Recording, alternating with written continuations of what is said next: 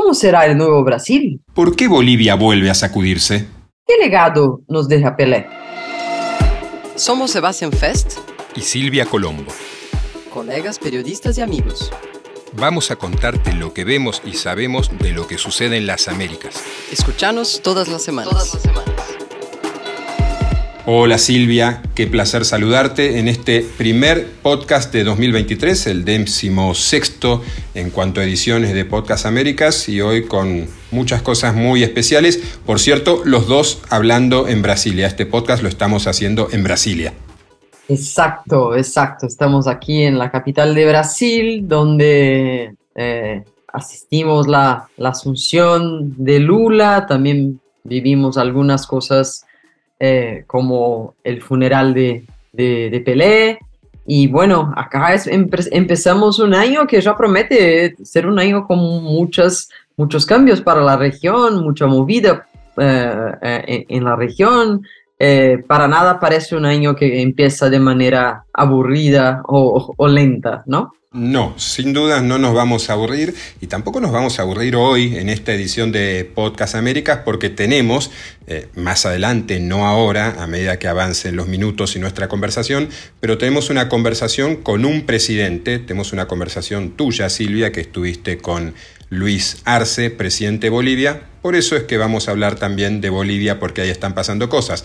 Pero vamos a empezar como estuvimos muy de acuerdo inmediatamente con Brasil. Brasil tiene desde el primero de enero nuevo viejo presidente, porque es la tercera vez que Luis Ignacio Lula da Silva llega a la presidencia. Se terminó la era Bolsonaro, de eso también queremos hablar, en qué medida se terminó y qué puede suceder, pero fue lo que vimos eh, los dos en Brasilia, una ceremonia de asunción eh, muy impresionante, partiendo de la base de que Bolsonaro ya no estaba en Brasil, se había ido a Estados Unidos dos días antes de que terminara su periodo presidencial, se fue a Kissimmee, un suburbio de Orlando, muy cerca de Disney World, y Lula decidió que la banda presidencial que normalmente entrega el presidente saliente al entrante, se la entregara quién? ¿Quién le entregó la banda a Lula, Silvia? Exactamente, la ausencia de Bolsonaro acabó por fin a dar una oportunidad para los que organizaron la, la ceremonia de hacer algo distinto, ¿no? Por primera vez no fue un presidente que pasó al otro o a un, jefe del Congreso o una autoridad que pasó a la banda al, nuevo mandatario, pero sí un grupo de brasileros, de la sociedad brasilera, eh, eh, representantes de la diversidad de, nuestro, de este país, ¿no? Eh, o sea, estaban ahí un, un, niño, un niño de 10 años, eh, una mujer negra. Un niño negro, además.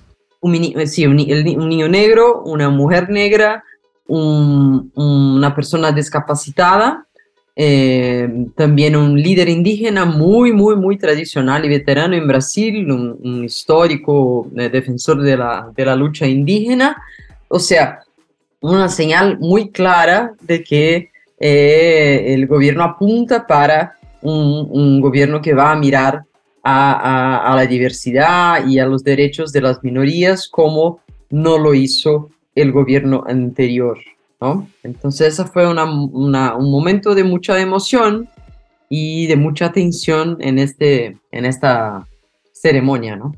Fue muy interesante porque, es decir, la ceremonia de Asunción, en esa ceremonia de Asunción, mucho influyó Rosángela Janja da Silva, la esposa del presidente, eh, que diseñó lo que fue el concierto posterior a la Asunción que se llamó eh, el recital del futuro. ¿Cómo era el nombre? Sí, apostando al futuro. El recital del futuro, pero también la gente lo apelidó de Lula Palusa por Lula, ¿no? Tiene usted razón, Lula Palusa, que era el nombre adecuado sin dudas. Y eh, Janja influyó y yo creo que no debe estarle, nunca terminará de agradecerle lo suficiente a Bolsonaro porque le permitió generar esta, eh, este ritual, esta ceremonia tan impactante donde efectivamente eh, diferentes representantes del pueblo brasileño le entregaban el poder simbólicamente a Lula y la señora, la joven que le entregó la banda a, Lula. Es una chica, señora de 33 años, habría que definir hasta qué edad uno puede decir chica, pero bueno, 33 años, una mujer de 33 años, que desde los 14 trabaja eh, recogiendo y reciclando cartones.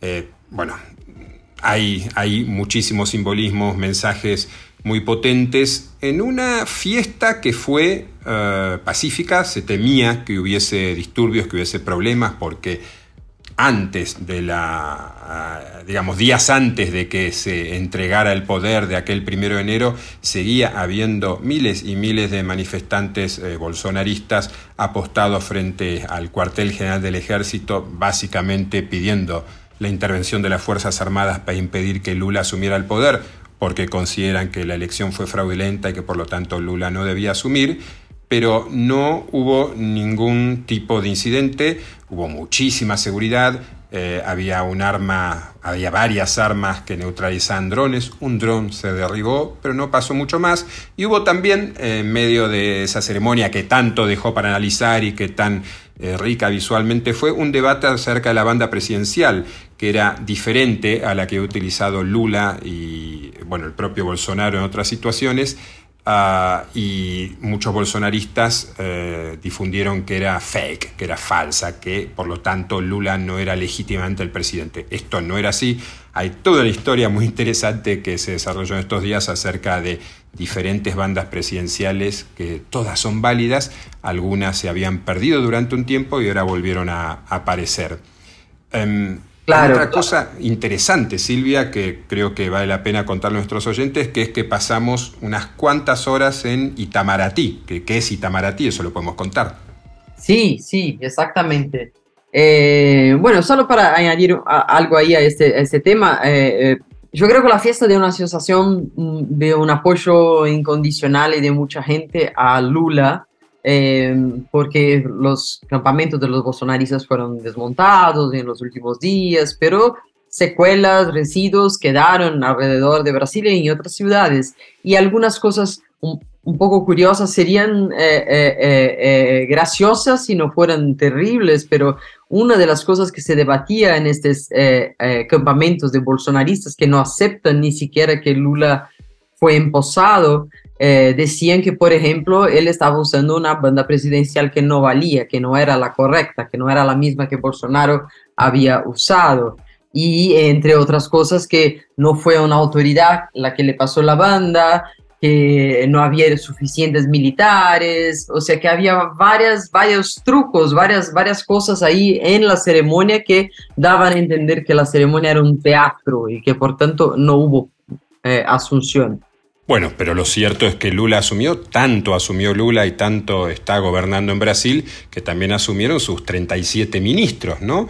Y dentro de esos 37 ministros, eh, vos y yo tuvimos el lunes posterior a la asunción de Lula, recordemos Lula asumió el domingo primero de enero, bueno, en la noche del lunes 2 fuimos eh, juntos al Palacio de Itamaraty que es la sede de la diplomacia brasileña, me atrevería a decir, de la casi legendaria diplomacia brasileña, una escuela eh, y una tradición diplomática muy fuertes. Y ahí vimos algo muy interesante. Por un lado, en uno de los poquísimos, creo que fueron dos o tres, no más, de entre los 37 cambios de ministros, solo dos o tres ministros del gobierno de Bolsonaro se presentaron a entregarle digamos, el testimonio, el poder a su sucesor. Y uno de esos, muy pocos, fue Carlos Franza, que fue el canciller de Bolsonaro en la segunda parte de, del gobierno de Bolsonaro. En la primera parte hubo un ministro de Asuntos Exteriores muy eh, peculiar, eh, Eduardo Araújo, que bueno, no dejó precisamente grandes recuerdos en Itamaraty y tenía una política exterior en la que básicamente eh, buscaba luchar contra el globalismo Sí, peculiar es, una, es casi un eufemismo para, para definir Ernesto Araújo. Era un tipo que tenía una creencia en una cosmogonía distinta del mundo, ¿no?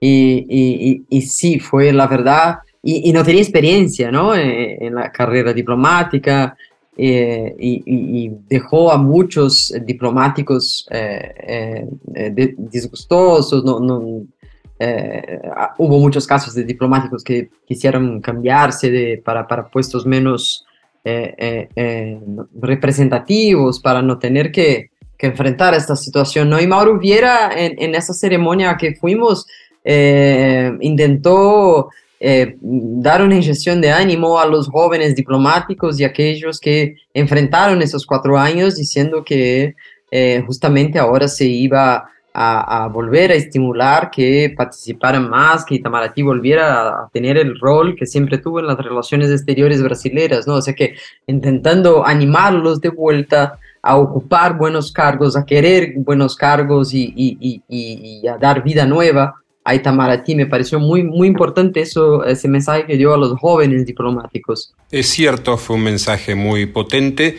Después de, te diría, casi 25 minutos habló el canciller anterior e hizo un análisis o un informe final muy prolijo de lo que él cree que hizo en política exterior y se autoelogió de alguna manera. De ese autoelogio eh, Vieira no reconoció nada porque básicamente lo que dijo es que después de una era en la que se había eh, arruinados, ¿no? La imagen exterior del Brasil y su política exterior, bueno, se iba a, ir en un camino totalmente distinto y propuso una política exterior que se puede definir por varios sentidos. Es feminista, es ecológica, es multilateralista, es cientificista, es promotora de la paz, es africanista, es generosa en la cooperación internacional, pero sobre todo eh, Itamaraty y el gobierno de Lula y el canciller Vieira apuestan a una política exterior latinoamericanista. Exacto, puso bastante énfasis en eso, de que siguiendo las palabras del presidente, Brasil volvía al mundo, ¿no? Y, que la prioridad, según él,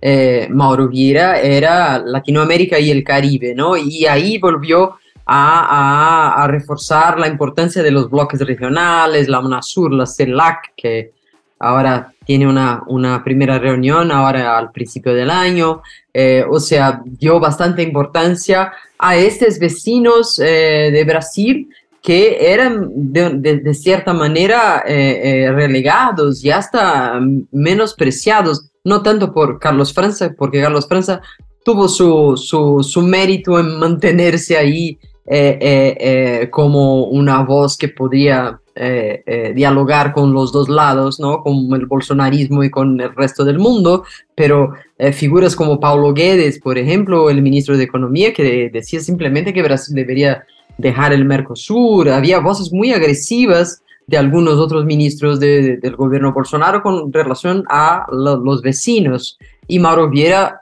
dio bastante énfasis a esa idea de que no, nos vamos a hacer las cosas juntos con Latinoamérica? ¿Buscaremos voces comunes a pese a las diferencias? Sí, es eh, muy interesante lo que planteas. Por un lado, el regreso de Brasil a la CELAC, que recordemos entre 2022 y este año 2023 está presidiendo Argentina. La, el renacimiento de la UNASUR, de la Unión de Naciones Sudamericanas, que fue eh, una creación del progresismo, eh, por decirlo de alguna manera amplia y difusa, sudamericano eh, y que se había prácticamente desmantelado. No sucede en Ecuador, no está funcionando. Dice Vieira que se la va a recrear con criterios de eficacia y pragmatismo, una manera de decir convirtamos esto en un instrumento útil y no en un foro de debate político permanente.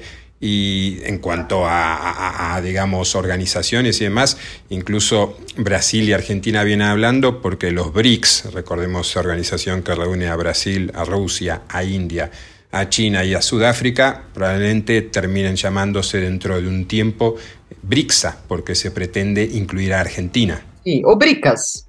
O BRICAS, o BRICAS. Vamos a ver cómo queda, pero los dos, los dos valen.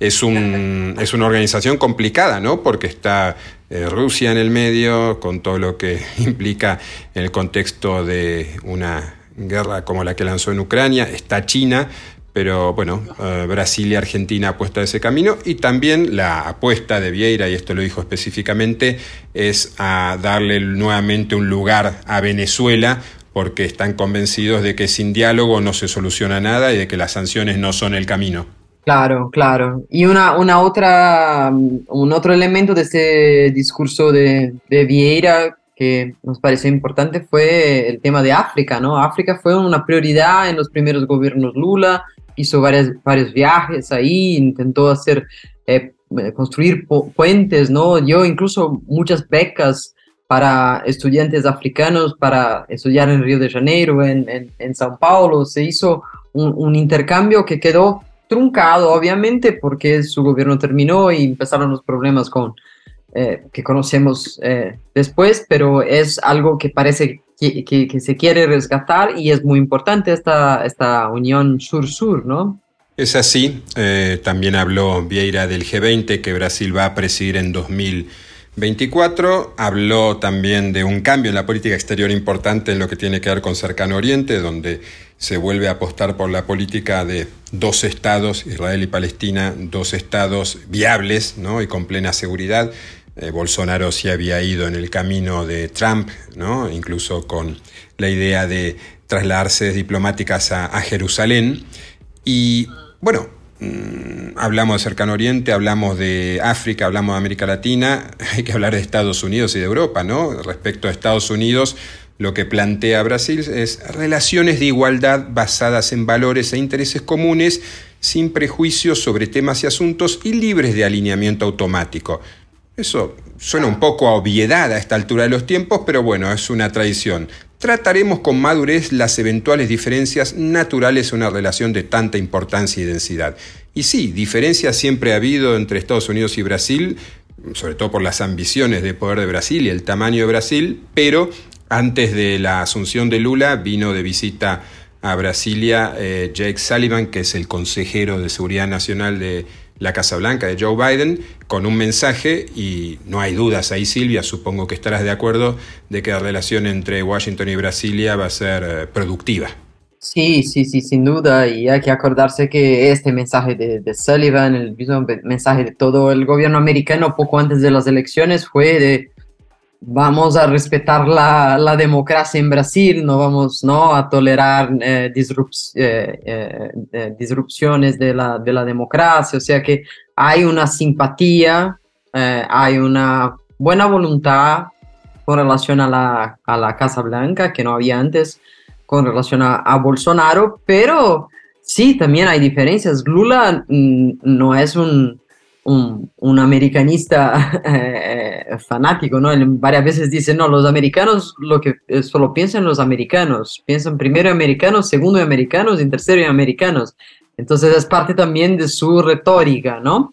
Pero obviamente eh, eh, eh a ver, habrá una, una, una, un acercamiento, hasta porque Joe Biden eh, estuvo varias veces en, en Sudamérica, conoce a Lula, yo creo que la, la, relación va a cambiar, ¿no? De Bolsonaro ni siquiera quería hablar Joe Biden. Así es, así es. Y en las, digamos, dos grajeas finales en todo lo que tiene que ver con el tema Brasil, eh, también hablábamos al principio de eh, la, la, el impulso a la diversidad. Dijo el nuevo canciller específicamente que se va a atacar la subrepresentación crónica de negros y mujeres en el servicio exterior brasileño.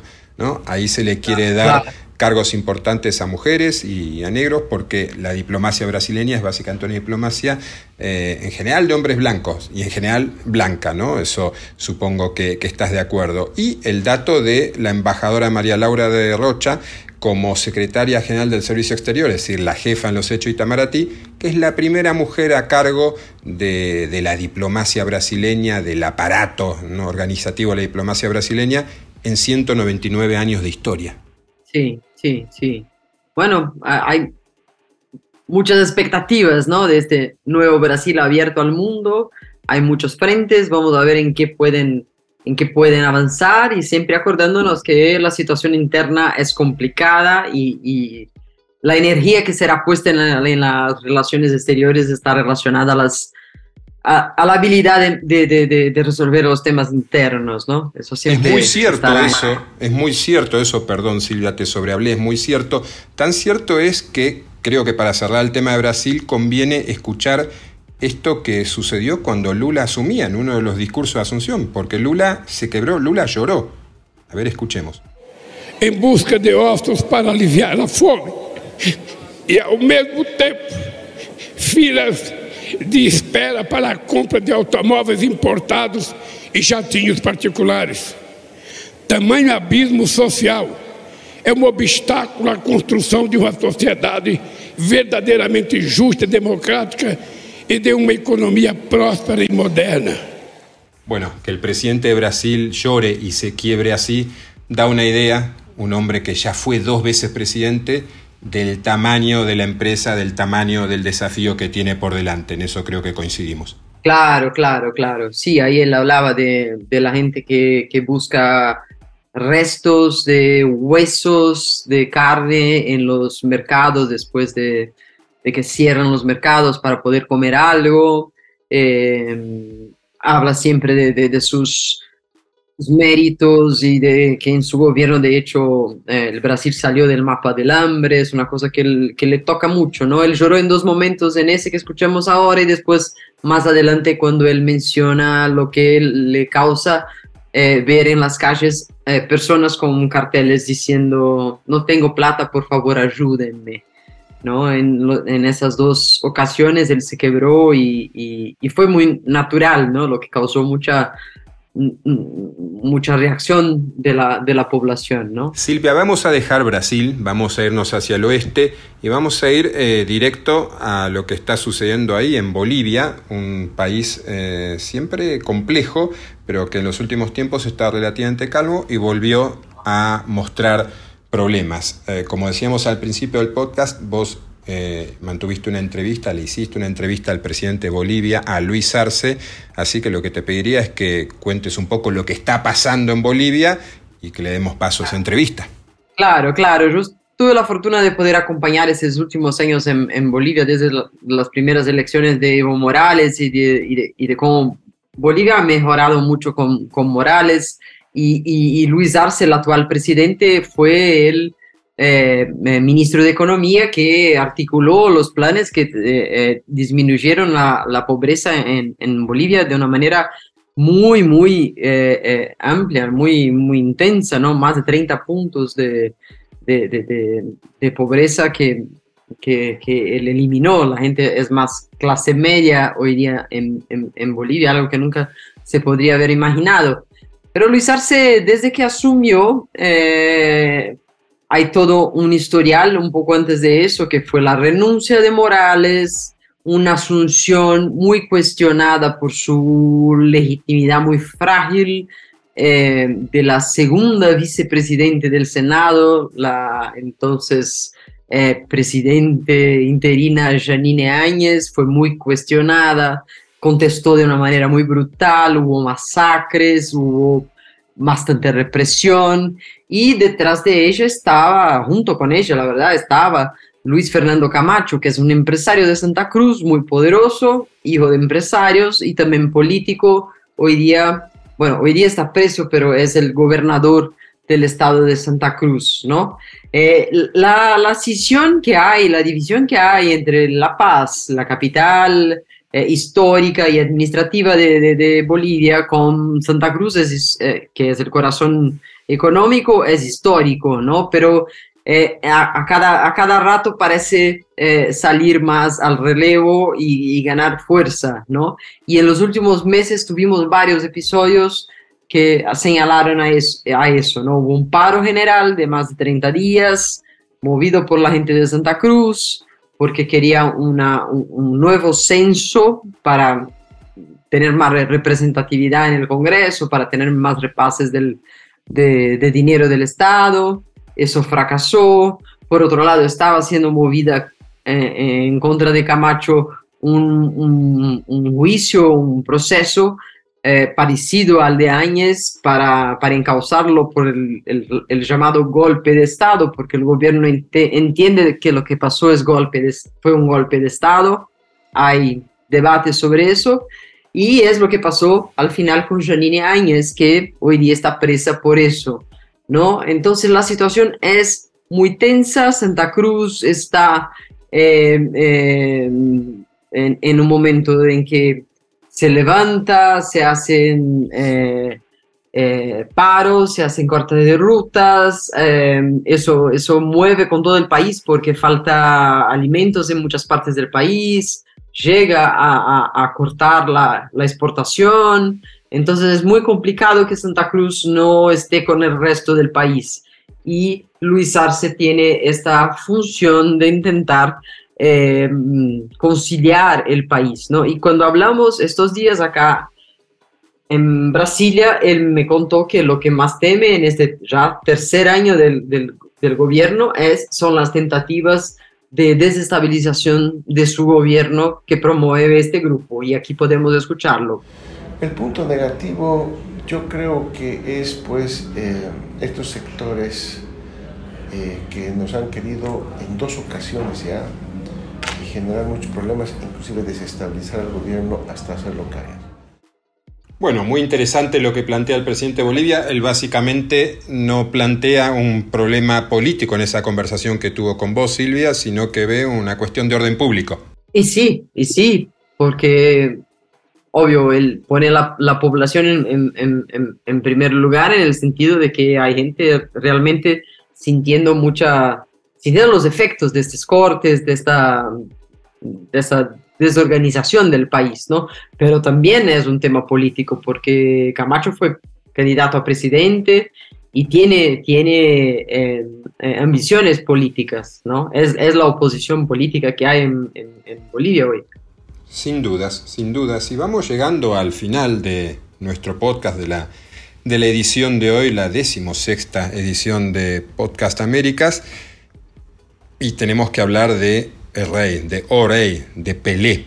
¿no? En los últimos días del año, más precisamente dos días antes de que terminara el año, Pelé muere a los 82 años, para muchos el mejor futbolista de todos los tiempos, para otros no, pero sin duda es alguien que marcó una época y que dejó una huella eh, tremenda en la historia, no ya del fútbol, sino del deporte. Y bueno, tanto es así que eh, la, la, la, la, muerte de Pelé casi se superpone con la asunción de Lula en la presidencia, se decidió hacer el velatorio un día después de que Lula hubiera asumido. El propio presidente fue en las últimas horas de ese velatorio que duró 24 horas y que se celebró el estadio de Vila Belmiro, que es el estadio del Santos, el equipo en el que jugó históricamente Pelé, la ciudad portuaria a una hora y pico de, de Sao Paulo. Y ahí nosotros observamos, Silvia, porque fue mm, omnipresente el tema Pelé, más allá de que Brasil estaba cambiando de presidente, observamos eh, similitudes y diferencias uh, probablemente en un país de 215 millones de habitantes y en un lugar donde vive tanta gente como es el área de Sao Paulo, a mi entender, pero eso es una opinión personal, no fueron tantas las personas que acudieron a ese funeral. Sí, sí, es cierto. Eh, si comparamos ahí con lo que vimos en las, los últimos meses y semanas en, en Argentina, eh, el fanatismo futbolístico brasileño se, se, desarrolla de otra manera, ¿no? Pero yo creo que aún así, aún sin esta euforía, sin esta, esta manifestación casi corporal, ¿no? De los fans, Pelé es alguien que cala fondo en el corazón de los brasileños, el brasilero más conocido eh, durante mucho tiempo, cualquier brasilero que viajaba afuera eh, escuchaba, ah, Pelé, sos del pa país de Pelé, Pelé es eh, de verdad alguien que, que, que, que, caló fondo a, los brasileños, es el único jugador de fútbol que ganó tres mundiales, único hasta hoy, eh, o sea, tiene récords, tiene... tiene vivió otra época, ¿no? Vivió una época en que los partidos, eh, se sabían los resultados del par de los partidos cuando terminaban, se veía eh, algunos mejores momentos, ¿no? Entonces, eh, eh no, es, no, estaba todo tan bien documentado. Se dice incluso que el gol, el gol más bonito que hizo Pelé no fue filmado. Hay muchos mitos en torno de eso, ¿no? Y, y, y yo elegí para que escuchar, eh, escucháramos ahora algo que creo que que tiene que ver con eso, ¿no? Con este fútbol que, que era el fútbol de esta época y que Pelé eh, lo transformó con su magia, ¿no? Eh, ahí, eh, en ese trecho que vamos a oír, escuchar, él cuenta que al ver su papá llorando por la, la, la derrota a Uruguay en el Maracanazo, le prometió que ganaría él mismo una, un mundial para su papá. Y yo creo que ese es el Pelé que todos queremos recordar, ¿no? Aunque no salgamos gritando por la calle o, o, o reaccionando como los argentinos, yo creo que tiene un, un, un, lugar muy especial en el corazón de los brasileños. Ahí va el, el audio. Quando o Brasil perdeu a Copa do Mundo de 50, 1950, eu tinha 9 para 10 anos. Eu vi o meu pai chorando, os outros jogadores chorando. Aí eu falei, pô, o que, que houve, pai? Por que você está chorando? Ele falou, pô, o Brasil perdeu a Copa do Mundo e tal. Aí eu falei, não, não chora não, eu não sabia o que falar. Falei, no, no chora no, que eu voy a ganar una Copa del Mundo, profesor. Sí, él le promete al padre y ocho años después cumple, ¿no? El maracanazo fue en 1950 y Pelé con 17 años gana el primero de sus tres títulos en Suecia en 1958, repite en Chile 62 y se consagra con aquel gran título, aquella enorme selección que, que conquistó el Mundial de México 70. Es todo un tema, es todo un asunto que, llega, creo, a la sensibilidad, al corazón de muchos, porque más allá de que ni vos ni yo vimos jugar a Pelé, porque éramos o somos demasiado jóvenes, eh, sí eh, crecimos con la leyenda de Pelé. Eh, sí creció uno escuchando de chico, pero ¿quién te crees Pelé? Como símbolo de pero mago, talentoso, perfecto, el mejor. Y bueno, Pelé se fue, Maradona se fue hace dos años y acabamos de cerrar el 2022 el año, el gran año de Messi. Y estamos cerrando, Silvia, también esta edición del podcast para cumplir con el tiempo que le prometemos a nuestros oyentes. Y nos escucharemos, veremos la semana que viene con más historias, aunque la semana que viene debemos decir que vamos a hacer una pausa, porque es verano en el sur del continente y los dos necesitamos descansar un poquito. Así que el próximo encuentro será dentro de dos semanas. Exactamente. Fue un placer como siempre eh, y bueno, nos, nos vemos en estas en dos semanas. Esto fue Américas. Hasta la semana que viene.